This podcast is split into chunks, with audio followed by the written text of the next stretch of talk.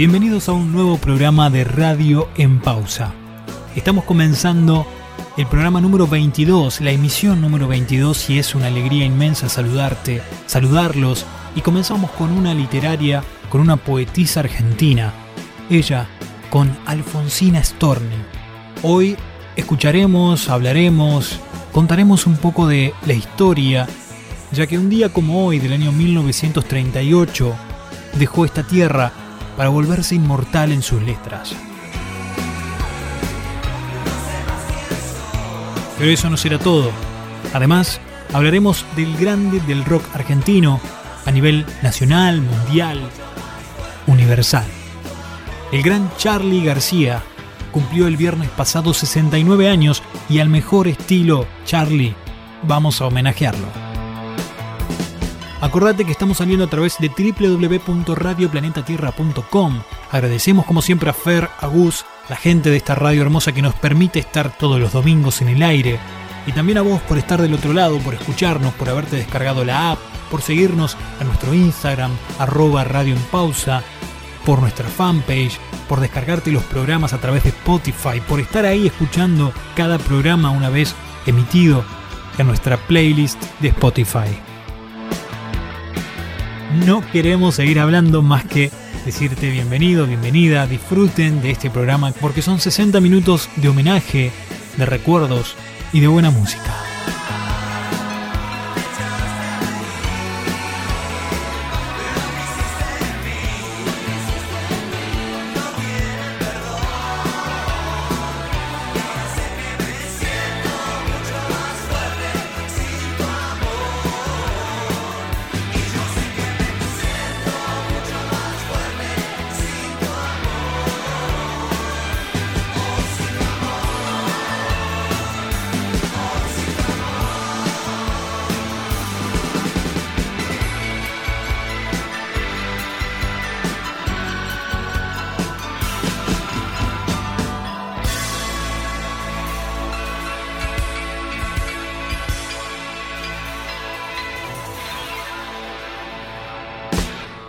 El día atrás y te quedas en pausa, solo escuchando buena música.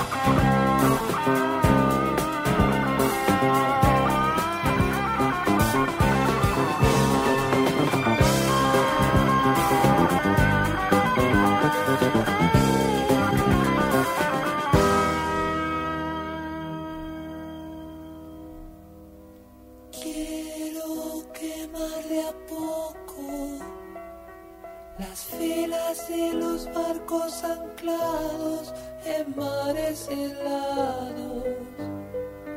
Nena.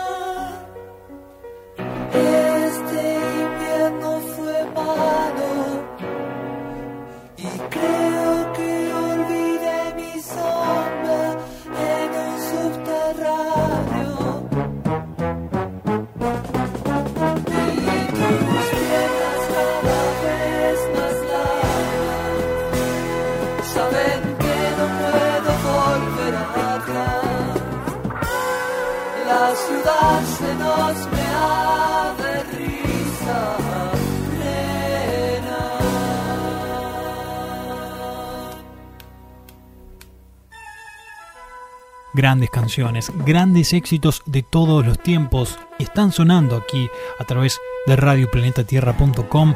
A mí me encontrás como Geroberti, arroba Geroberti en redes. Nos acompañamos. ¿Qué estás haciendo? Contame cómo estás ahora en este domingo a la noche, 25 de octubre. Y si nos estás escuchando desde otro lugar, en otro momento, en otro tiempo, también te doy la bienvenida y te digo que lo disfrutes. También te saludo y te pregunto cómo estás nuestras redes donde podés escribirnos y decirnos lo que quieras. Arroba Radio en Pausa en Instagram, en nuestra fanpage como Radio en Pausa y también estamos, acordate, ¿eh? en Spotify. Seguimos escuchando más música, queda más todavía de Radio en Pausa para este domingo a la noche, para este momento en que estamos pasando un buen rato juntos.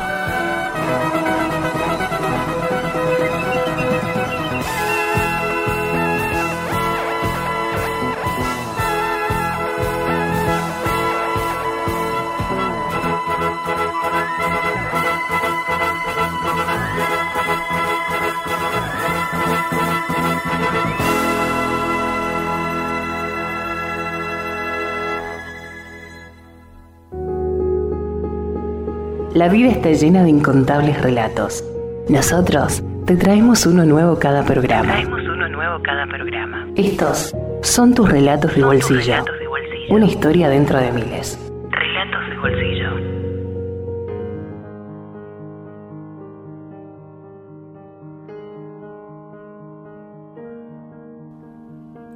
Y hoy en este hermoso programa número 22 tenemos que homenajear a Alfonsina Storni, la poetisa del modernismo que nació el 29 de mayo de 1892 en Capriasca, Suiza.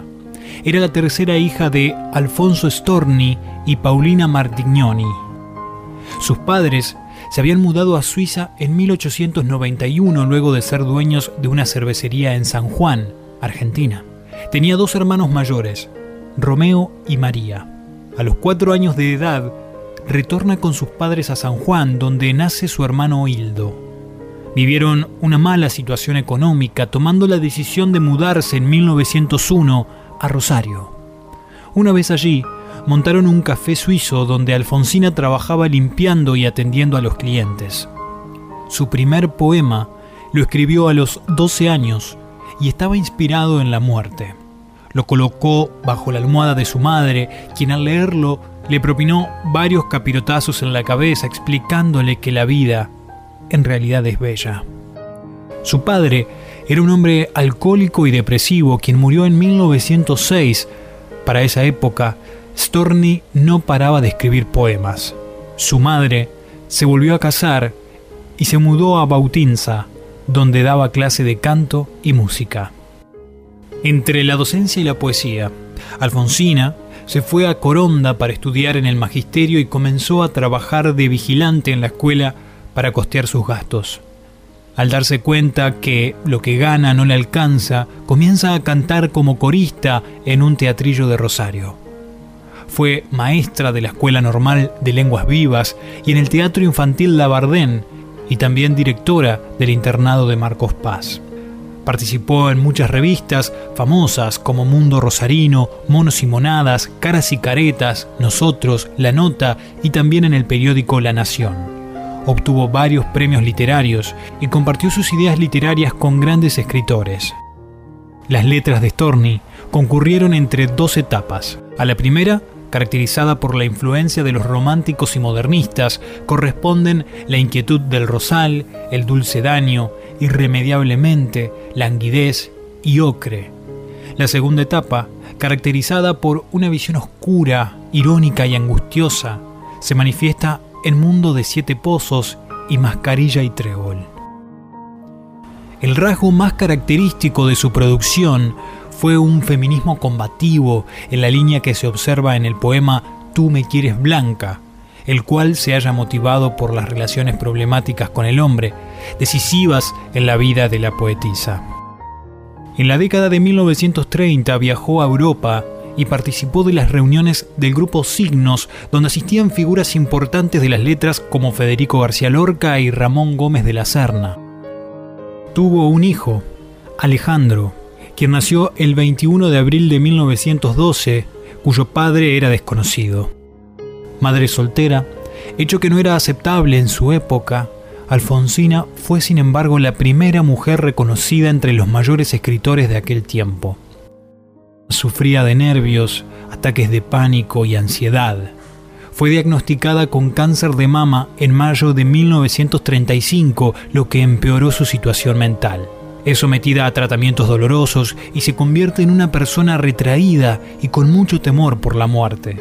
Storni consideraba el suicidio como una elección propia y en varias ocasiones sus pensamientos de muerte la llevaron a escribir poemas y hasta una canción llamada Alfonsina y el mar, la cual fue un presagio de su muerte.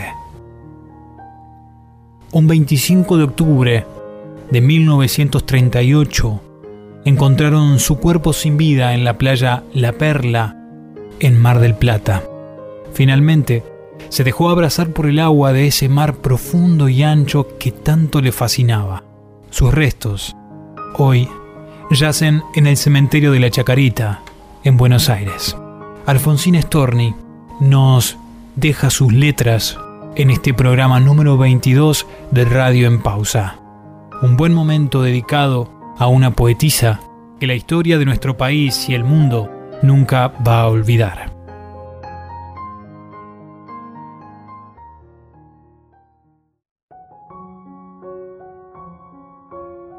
Yo he sido aquella que paseó orgullosa el oro falso de unas cuantas rimas sobre su espalda y se creyó gloriosa de cosechas o pimas.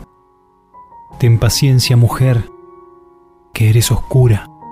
Algún día la forma destructora que todo lo devora borrará mi figura. Se bajará a mis libros ya amarillos y alzándola en sus dedos los carrillos ligeramente inflados, con un modo de gran señor a quien lo aburre todo, de un cansado soplido, me aventará al olvido. Peso ancestral, tú me dijiste, no lloró mi padre. Tú me dijiste, no lloró mi abuelo. No han llorado los hombres de mi raza, eran de acero. Así, diciendo te brotó una lágrima y me cayó en la boca, más veneno. Yo no he bebido nunca en otro vaso, así, pequeño, débil mujer, pobre mujer que entiende, dolor de siglos conocí al beberlo. Oh, el alma mía soportar no puede todo su peso.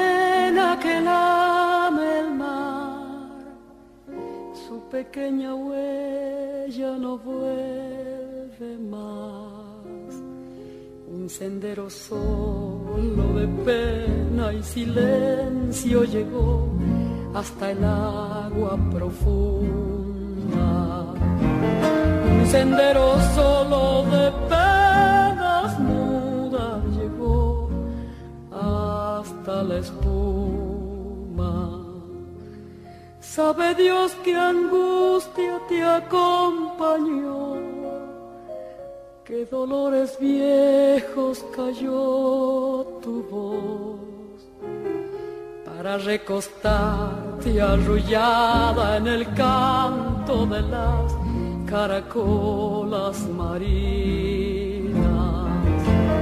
La canción que canta en el fondo oscuro del mar, la caracola. Alfonsina con tu soledad, que poemas nuevos fuiste a buscar una voz antigua de viento y de sal.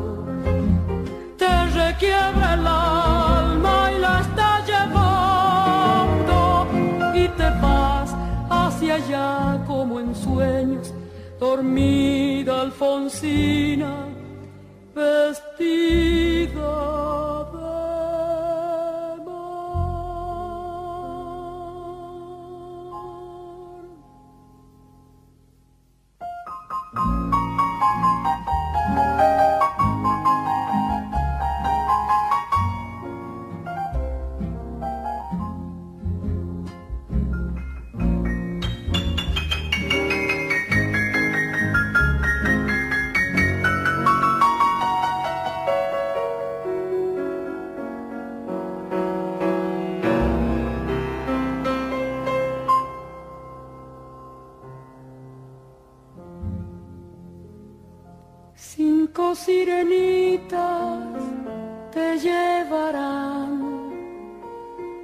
caminos de algas y de coral y fosforescentes caballos marinos harán una ronda a tu lado. Y los habitantes del agua van a jugar pronto a tu lado Bájame la lámpara un poco más, déjame que duerma nodriza en paz. Y si llama a él, no le digas que estoy, dile que Alfonsina no vuelve. Y si llama a él, no le digas nunca que estoy,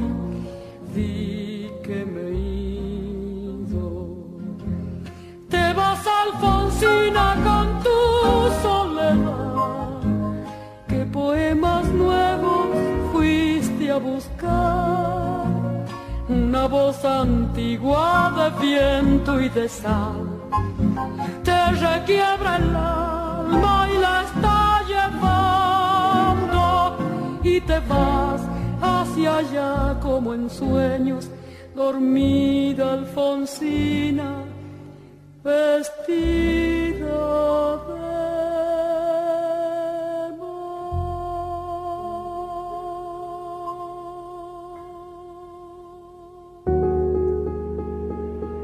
La vida está llena de incontables relatos. Nosotros te traemos uno nuevo cada programa. Uno nuevo cada programa. Estos son tus relatos de Son bolsillo. relatos de bolsillo. Una historia dentro de miles. Escucha el tuyo. Relatos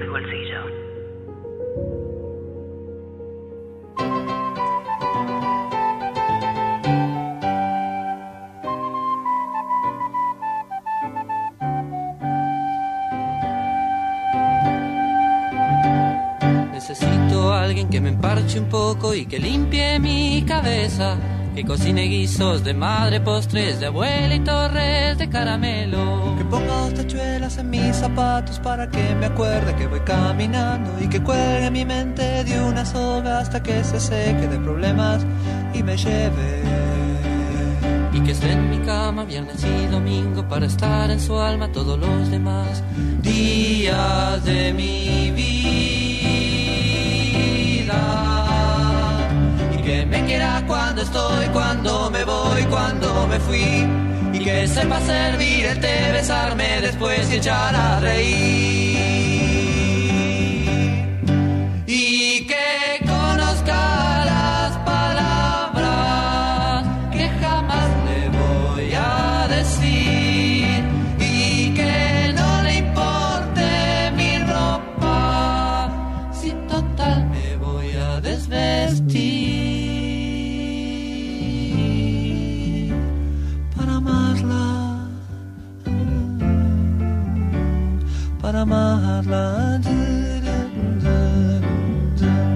Necesito a alguien que me emparche un poco y que limpie mi cabeza.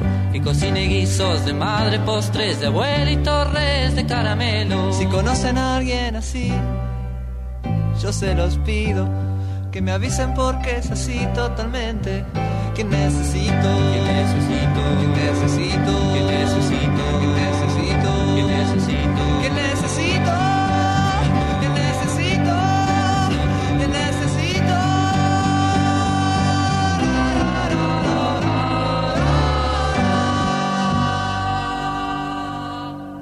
Lo habíamos anticipado en nuestras redes y sabías, seguramente lo viste en alguna parte, que el pasado viernes fue el cumpleaños de el gran Charlie García. Lo prometimos y vamos a cumplir.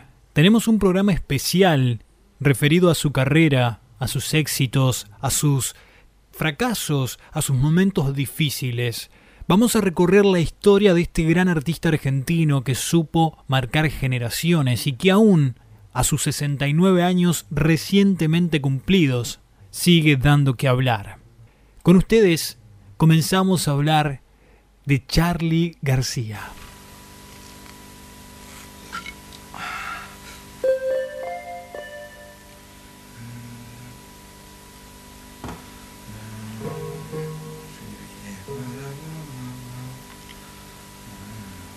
Ok. Se habla mucho de vos en los estudios. Ahí.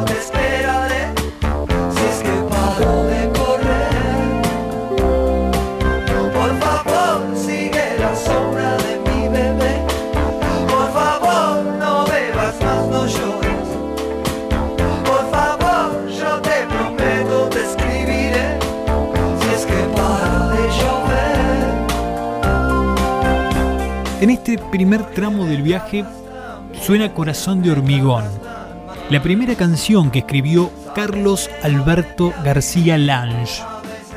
Así se llama. Lo hizo en 1960 cuando a sus nueve años se peleó con su madre Carmen Moreno. El corazón es blando, el corazón perdona, pero tu corazón parece de hormigón. Sin embargo, la peculiaridad de esta canción es que se popularizó recién en el año 2010, es decir, 10 años atrás, con el álbum Kill Hill y la colaboración de Palito Ortega, su gran salvador.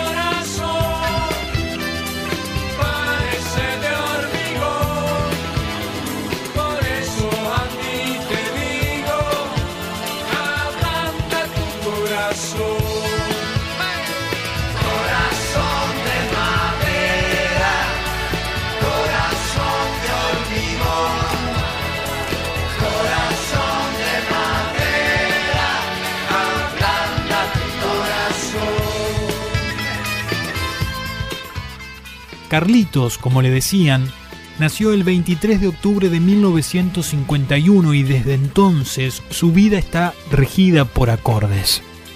El primer sonido que recuerda provino de una pequeña caja musical con forma de piano que reproducía Torna a Sorrento y al notar su capacidad para tocar esa melodía intuitivamente a los cuatro años, sus padres lo llevaron a estudiar con Julieta Sandoval.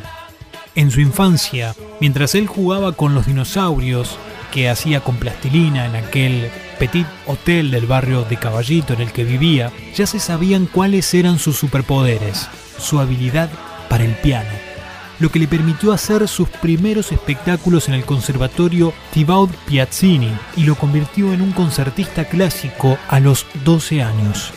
Y su oído absoluto, otro don que descubrieron cuando él tenía 5 años y le advirtió al guitarrista Eduardo Falú que tenía desafinada la quinta cuerda. Esta es una característica que comparte con grandes artistas y reconocidos en la historia de la música a nivel mundial como Freddie Mercury, Michael Jackson, Mozart o Beethoven. Coincidencia con el alemán, a quien él define como el primer heavy metal. Pero más allá de la genialidad, otro elemento que marcó su niñez fue la tristeza. Sus padres hicieron un extenso viaje a Europa y él quedó al cuidado de su abuela materna y un ejército de niñeras y mucamas. Esta distancia se tradujo en un problema de pigmentación en la piel, vitíligo, que lo convertiría en el rockero del bigote bicolor. Nunca me perdonó ese viaje, contó Moreno a la Rolling Stone. De todos modos, dicen que él nunca se quejó de aquella popularidad y frente al espejo se dijo, loco, bancate ese defecto. ¿Y vos, Charlie, cómo la ves? Yo la veo, la veo de trabajo, la veo de. la veo de música. Eso es lo que estoy haciendo yo, no te acerques tanto.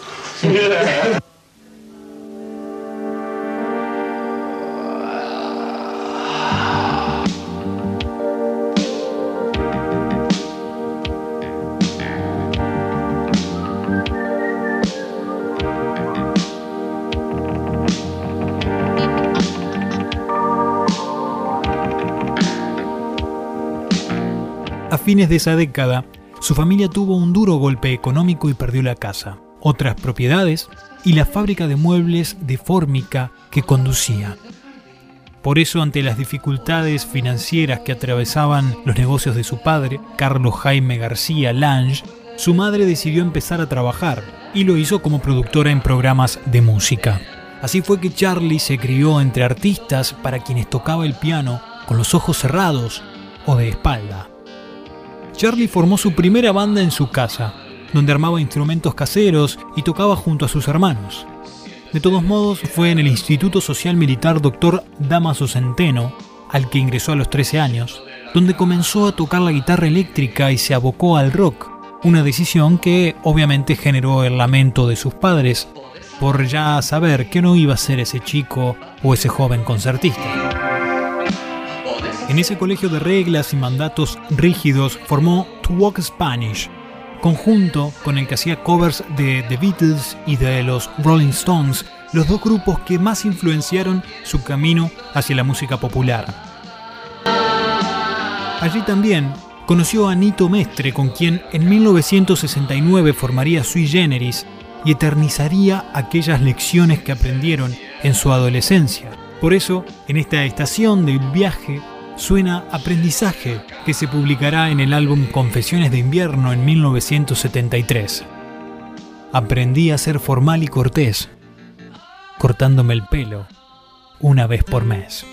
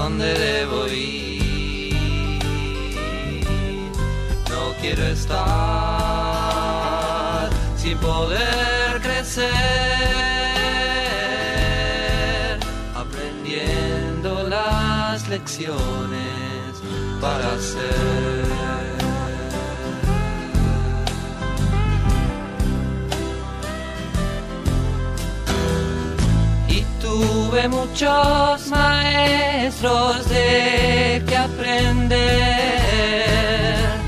solo conocían su ciencia y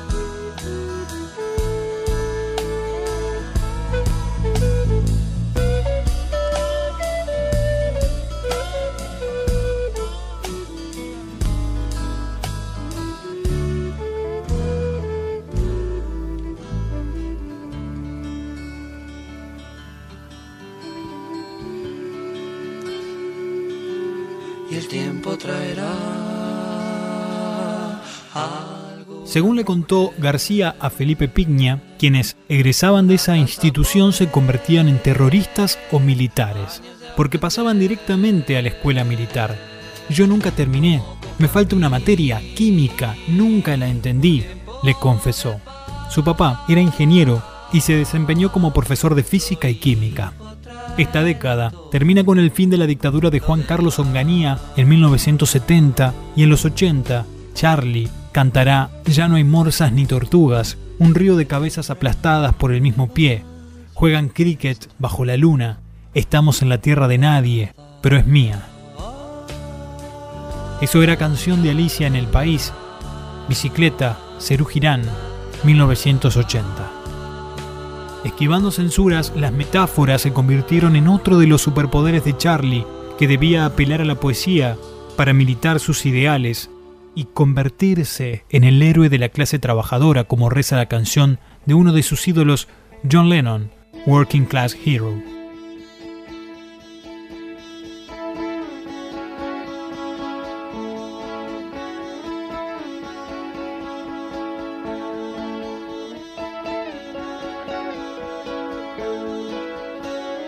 ¿Quién sabe, Alicia,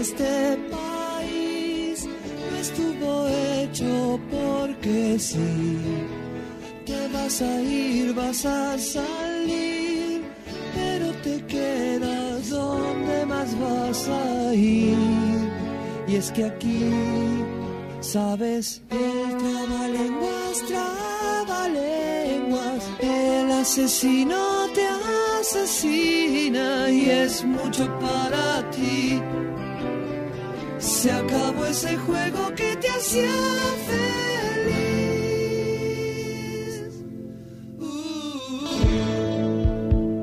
Llegamos a la tercera estación, 1971-1980. En el 71 Charlie debió calzarse las botas locas y entrar a la colimba.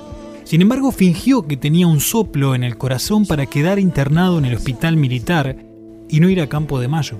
Su madre le daba unas pastillas para que no levantara sospechas, pero un día tomó más de lo que debía y por el efecto se puso a correr en la terraza del lugar. Una vez que se calmó, fue a su habitación y escribió Canción para mi muerte, el tema que abre vida en 1972, el primer disco de Sui Generis. Es el que suena en esta tercera etapa del recorrido. Paradójicamente, el grupo debió sortear muchos obstáculos para poder seducir a las discográficas y lanzar este álbum. También tu numeración. Suplico que me avises si me vienes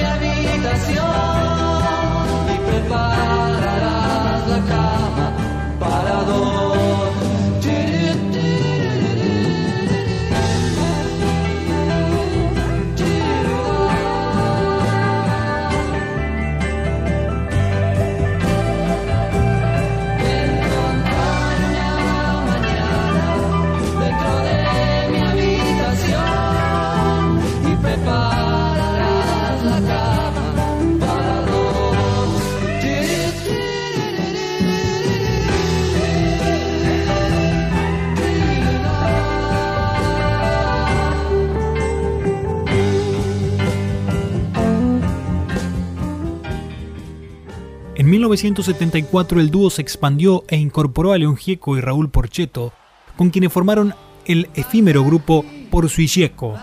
Y dos años más tarde, sacaron un disco que llevó el nombre de la banda, donde se escucha la voz de María Rosa Llorio en Quiero ver, quiero ser, quiero entrar, un adelanto de Seminare. Llorio fue el primer gran amor de Charlie y es la madre de su único hijo, Miguel. Pese a esto, ella luego estuvo en pareja con Nito Mestre, aunque para ese entonces el dúo ya se había disuelto tras los históricos shows de Adiós Sui Generis del 5 de noviembre de 1975 en el Luna Park. Hace un año exactamente, ella sacó Asesíname, Rock y Feminismo en los años 70, donde relató cómo vivió ambos romances y reveló que se hizo dos abortos durante su relación con García. Textualmente dijo cumplía con todas las funciones de esposo. Yo era su mujer oficial y las demás estaban en la oscuridad. Él estuvo en el parto de Miguel y cortó el cordón umbilical y también me acompañó a las dos interrupciones.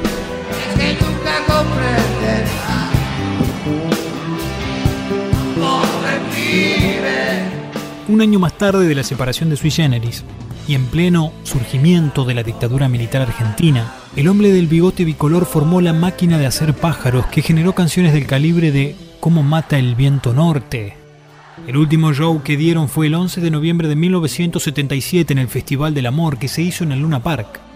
En ese momento, Charlie convenció al guitarrista David Lebón de unirse a él y de ese deseo brotó Cerú Girán, que nació en Brasil junto al baterista Oscar Moro y al bajista Pedro Aznar. Uno de los desafíos más grandes de esta banda fueron las comparaciones. Cuando volvieron a la Argentina hicieron un show para presentarse, pero el público y la crítica rechazaron la propuesta, tildándola de lo peor que le pasó a la historia de la música nacional, según recordó el pianista en una biografía sobre él. Los seguidores de García esperaban escuchar las canciones de Sui Generis y no terminaron de abrirse a esta propuesta que estaba desentonada respecto a lo que se vivía en el país. El siguiente álbum fue Las Grasas de las Capitales, el disco que con temas como Viernes 3 AM marcó el éxito del conjunto.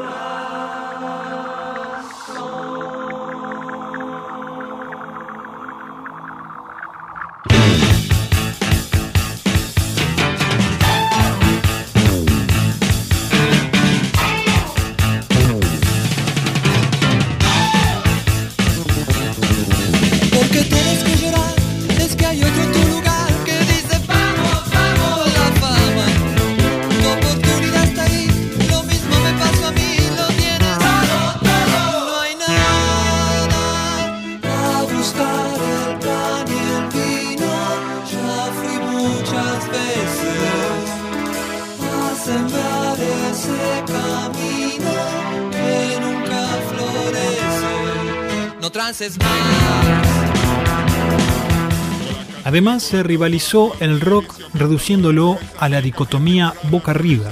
En una de sus tapas, la revista Urra enfrentó a Charlie con Luis Alberto Spinetta, asociados al primero con el espíritu popular de Boca y, y a El Flaco como lo sofisticado del Club de Núñez. Esta falsa pelea fogoneada desde afuera derivó en una serie de tres shows en el Estadio Obras en 1980, donde los dos máximos protagonistas de la historia del rock, como con Spinetta Jade y Cerú Girán, compartieron escenario y derribaron todos los mitos.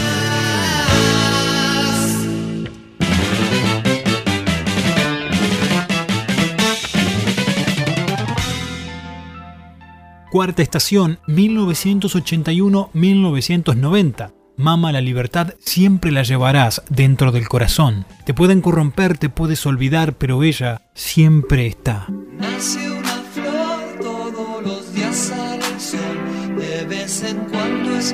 Aquella voz, como de pan gustosa de cantar en los aleros de la mente con las chinchadas. Pero a la vez existe un transformador que se consume lo mejor que tenés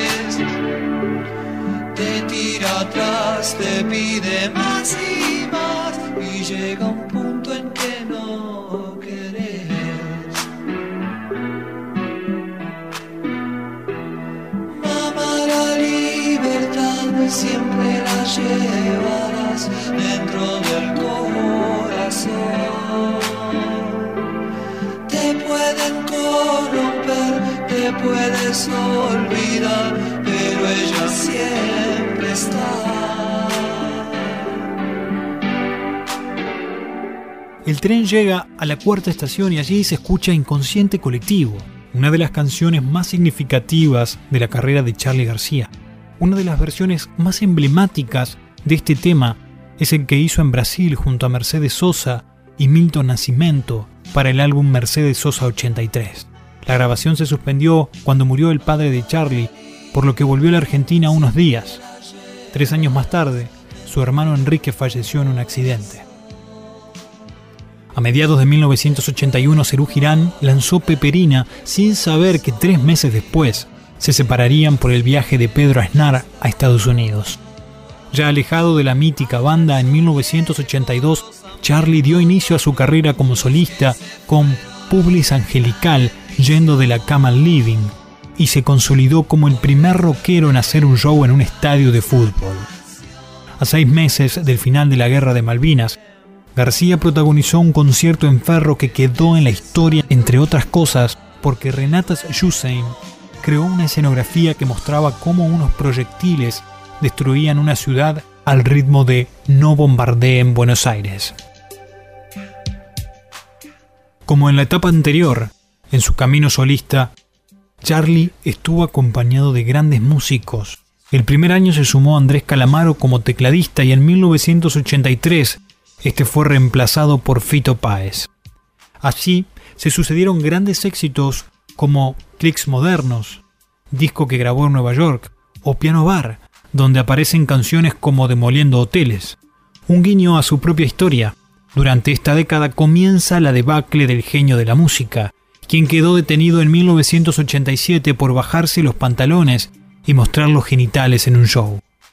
El último hito de este periodo se da en 1990 cuando hizo su versión rockera del himno nacional argentino y lo inmortalizó en el álbum Filosofía Barata y Zapatos de Goma.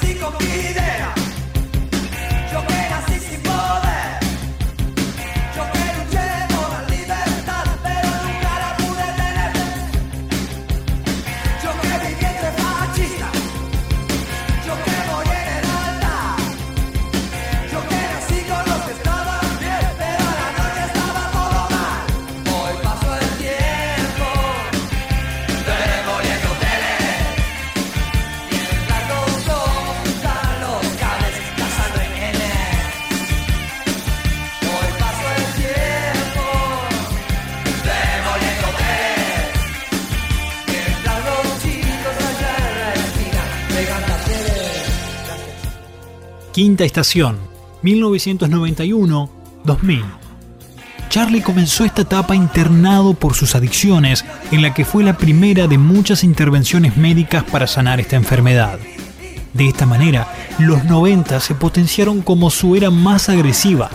Destruyó todo tipo de instrumentos, se enfrentó con la prensa y los fans, se agarró a las piñas con su guitarrista Carlos Alnegro García López sobre un escenario de Villa Gesell y dejó colgados a sus seguidores show tras show. Si bien en esta década volvió a grabar con Sui Generis, se cruzó con Nito Mestre, luego de que su ex compañero de la banda lanzara el disco Canta a Sui Generis en 1993. Para Mestre, García terminó de descarrilar durante la grabación del álbum Say No More en 1996, uno de los discos favoritos de Charlie. Allí le pide a la gente que se calle y escuche porque para él su arte es de vanguardia y eso lo convirtió en un incomprendido. De esos a los que solo el tiempo sabe valorar. Yo sé que soy imbancable, yo sé que te hice reír, yo sé que soy, yo sé, soy insoportable, pero alguien en el mundo piensa en mí. Era tal el deseo de Charlie porque reconozcan que él era un distinto que en marzo de 2000 se tiró a una pileta desde el noveno piso de un hotel en Mendoza, luego de que un policía le dijera que era un ciudadano más, una persona común y corriente. Por eso, la quinta estación del tren se escucha desde un noveno B y grita, me tiré por vos.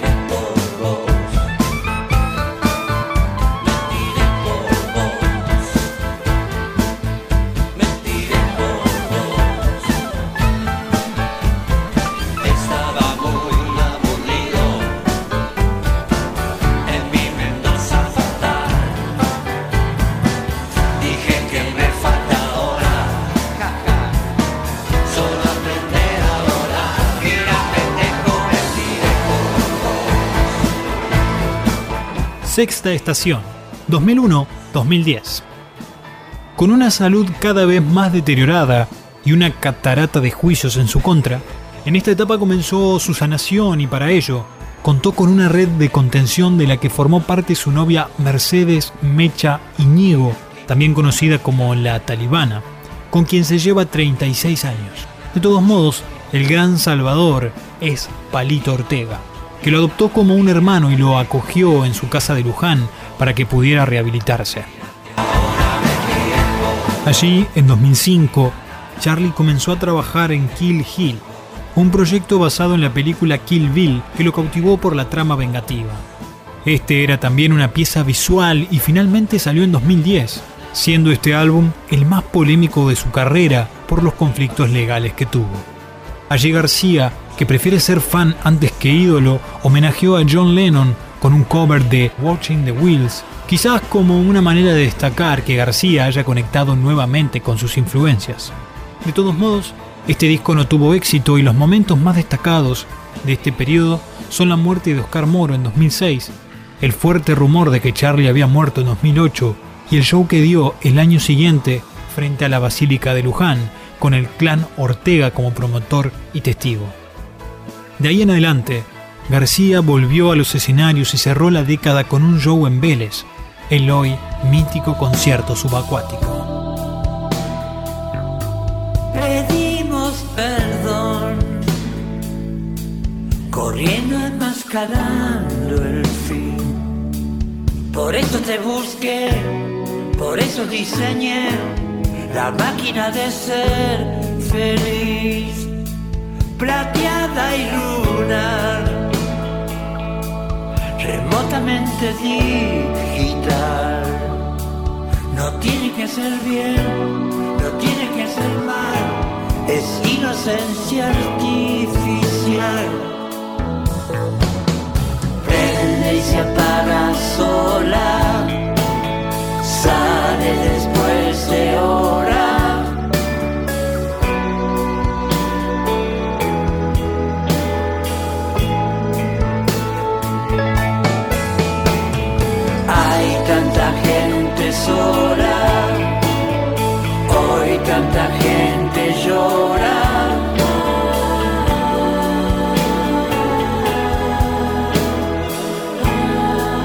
Séptima estación, 2011-2020.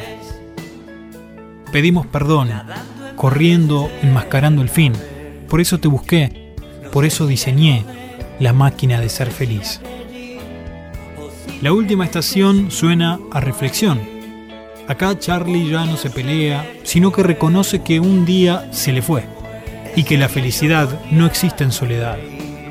Además, vuelve a la industria a protagonizar un concierto en el Teatro Colón en 2013, llevarse seis premios Gardel por el disco Random en la ceremonia de 2018 y cerrar esos 10 años con un último show en el Luna Park en el año 2019.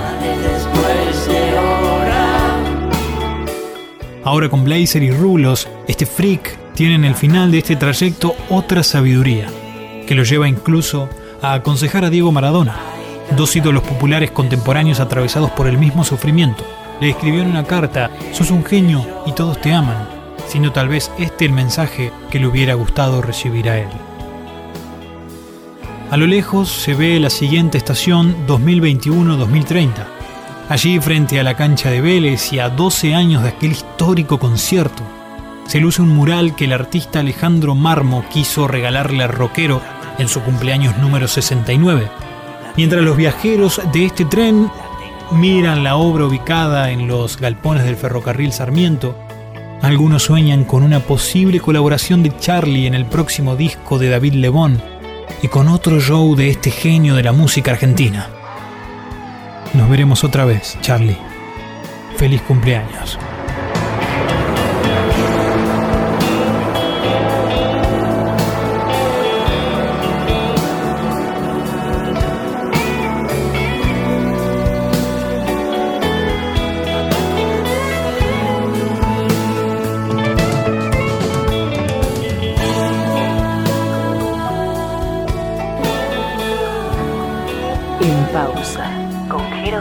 El aire que sentís diferente.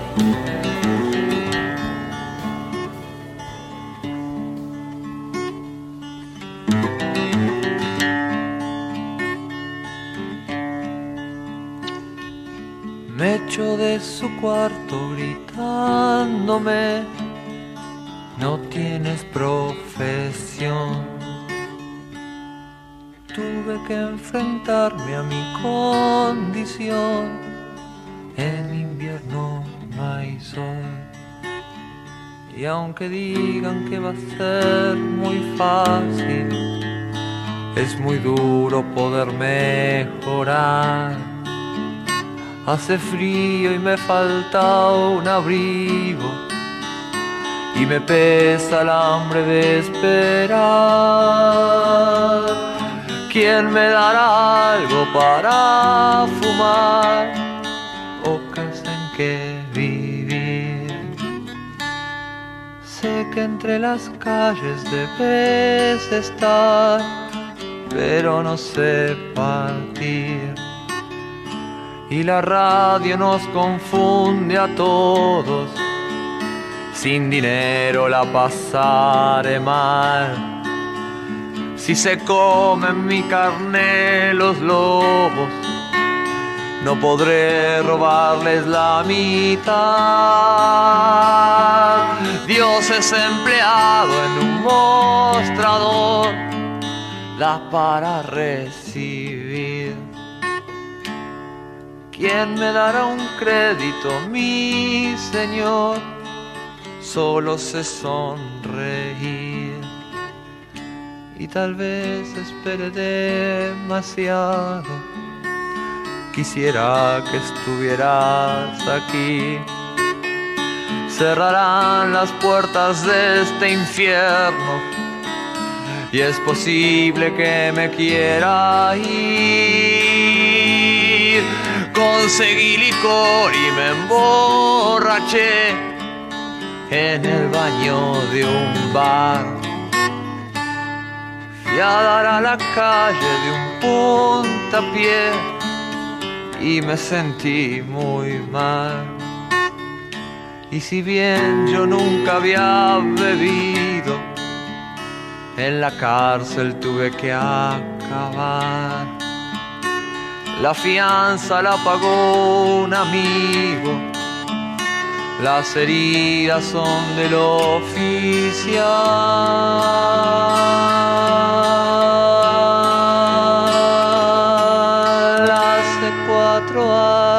Estoy aquí.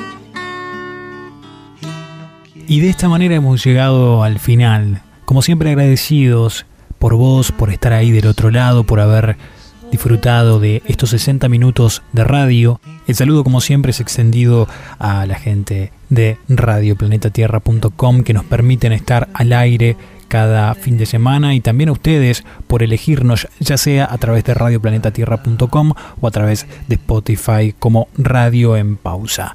Mi nombre es Geroberti, hasta aquí te he acompañado y espero dejarte en buena compañía también con grandes éxitos que tiene esta radio. Será hasta entonces, cuídate, chao. En pausa, con Jero Berti. El aire que sentís diferente.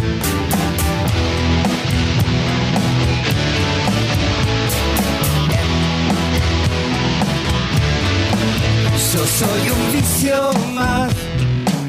En tu vida soy un vicio más. ¿Por qué no me dejas? Si es que soy tan solo un vicio, tu vicio. Yo soy un vicio más. En tu mente soy un vicio más.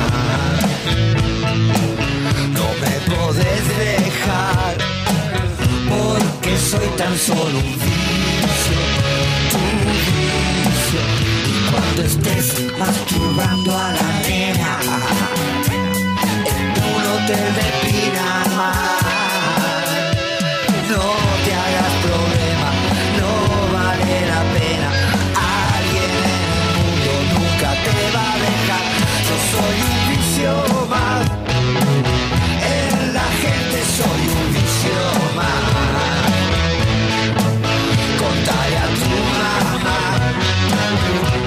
Ella también tiene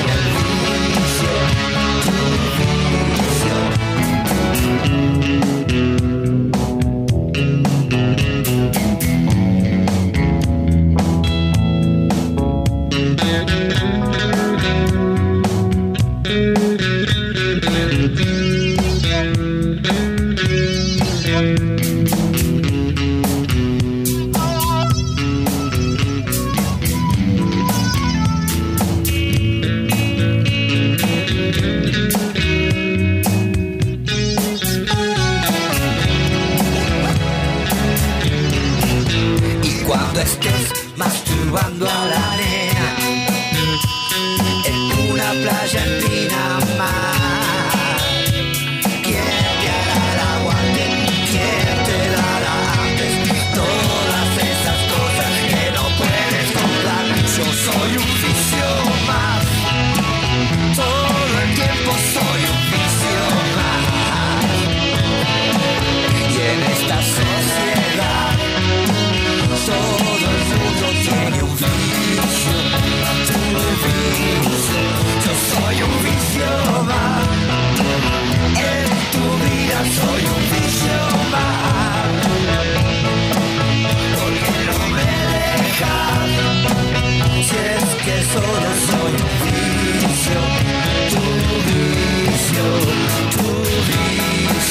vicio,